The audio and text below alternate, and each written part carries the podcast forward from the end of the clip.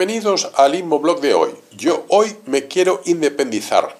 Soy un hombre de 46 años, pero me quiero independizar. Sí, hoy vamos a hablar de eso, de independizarse. Y no con 46 años, sino cuando os toque. Que eso puede ser hace mucho tiempo ya o mañana por la mañana. Eso depende de cada quien. Así que ya sabéis, yo soy Julio, esto es 8 Real Design y hoy nos independizamos por primera vez. Sí, señor. Empezamos. En los últimos 10 años, entre el 2009 y el 2019, el precio promedio del metro cuadrado de alquiler en España ha subido un 29,4%. Desde ya los lejanos 7,7 euros metro cuadrado de alquiler que existían en el año 2009, a los 10,9 de alquiler por metro cuadrado que se registraron el año pasado. Por lo que, como hablamos en el, en el audio anterior, hoy es más rentable comprar que alquilar, siendo estos valores absolutos en promedio nacional una directriz generalizada. Luego, ya sabemos que cada zona tiene su mercado. Este escenario que hablamos complica aún más la situación para aquellos jóvenes y no tan jóvenes que desean independizarse. En este audio hablaremos como ejemplo, eh, eh, como caso de ejemplo, la ciudad de Madrid. Solo dos de cada diez jóvenes menores de 30 años pudieron independizarse en el 2018, lo que expone una crisis profunda para acceder a la vivienda. Y aunque tener hoy por hoy un salario mínimo interprofesional en 950 euros, la renta media de un dormitorio en Madrid ronda los 700 euros mes por lo que lo de la regla del 30% del rato de endeudamiento del salario es prácticamente triplicada por la oferta y la demanda que hay en esta ciudad. Irónicamente, han aparecido las viviendas colmena o nido, exponiendo la problemática del hacinamiento de la ciudad y la necesidad de densificarse para, extender, para dejar de extenderse como modelo de crecimiento del espacio de la ciudad. Esto nos afecta, aunque pensemos que no. La necesidad de verticalizar la ciudad es evidente. A medida que vamos siendo más, la ciudad debe de densificarse. Esas inmuebles, esas propiedades es mejor que crezcan hacia arriba, no en extensión, porque seguiremos atados a la ley del suelo. Y aunque no creáis, afecta y mucho al bolsillo del inquilino y del propietario que compra esa propiedad. Y aunque el salario promedio en España ronda los 28.417 euros al año, hablamos de en torno a unos 2.029 euros por 14 pagas aproximadamente, sigue siendo difícil en términos económicos acceder a la primera vivienda siendo un joven menor de 30 años. Ahora bien, ¿dónde hay viviendas por 700 euros al mes en la ciudad de Madrid?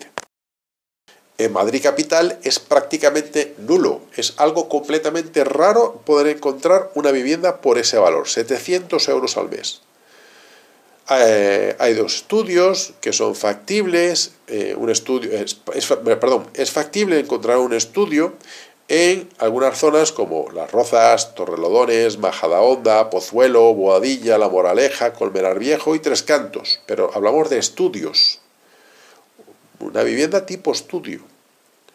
Ya si se quiere uno de un dormitorio, eh, ya son factibles, pero en Collado de Manzanares, en Collado de Mediano, en Brunete, en Villaviciosa de Odón, en Rivas hacia Madrid, en Paracuellos del Jarama, en San Sebastián de los Reyes, es decir, hay que salir de la ciudad.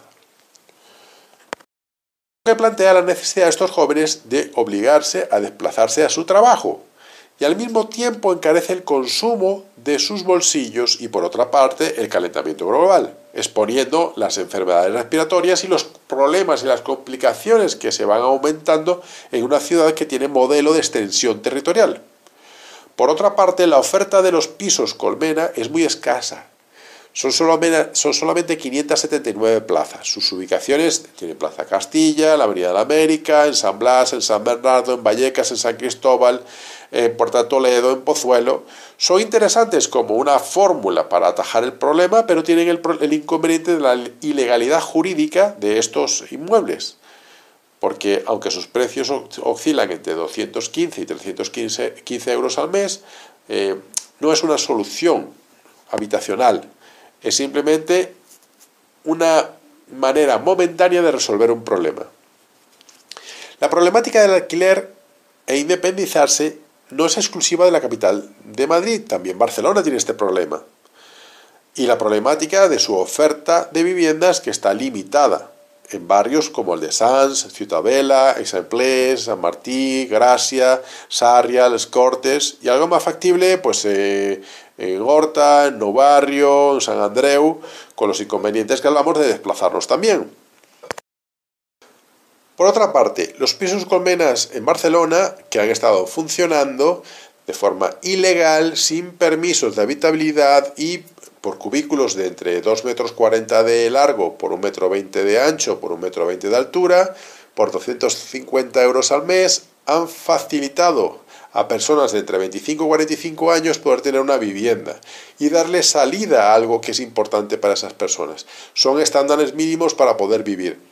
Porque seamos realistas, ¿quién soy yo para cuestionar la felicidad de otros y mucho menos su vida? Sus necesidades y circunstancias le han obligado de alguna manera o le han llevado o le han conducido a tener eso como una plataforma para empezar su vida. Y la independencia del ser humano es una dignificación de su persona.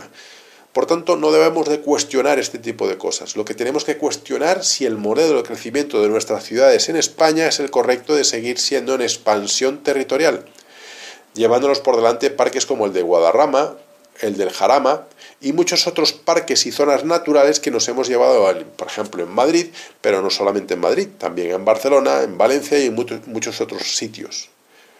Así que os, que os invito a pensar si realmente todo lo que hemos hecho está dando frutos para todos o solamente para algunos.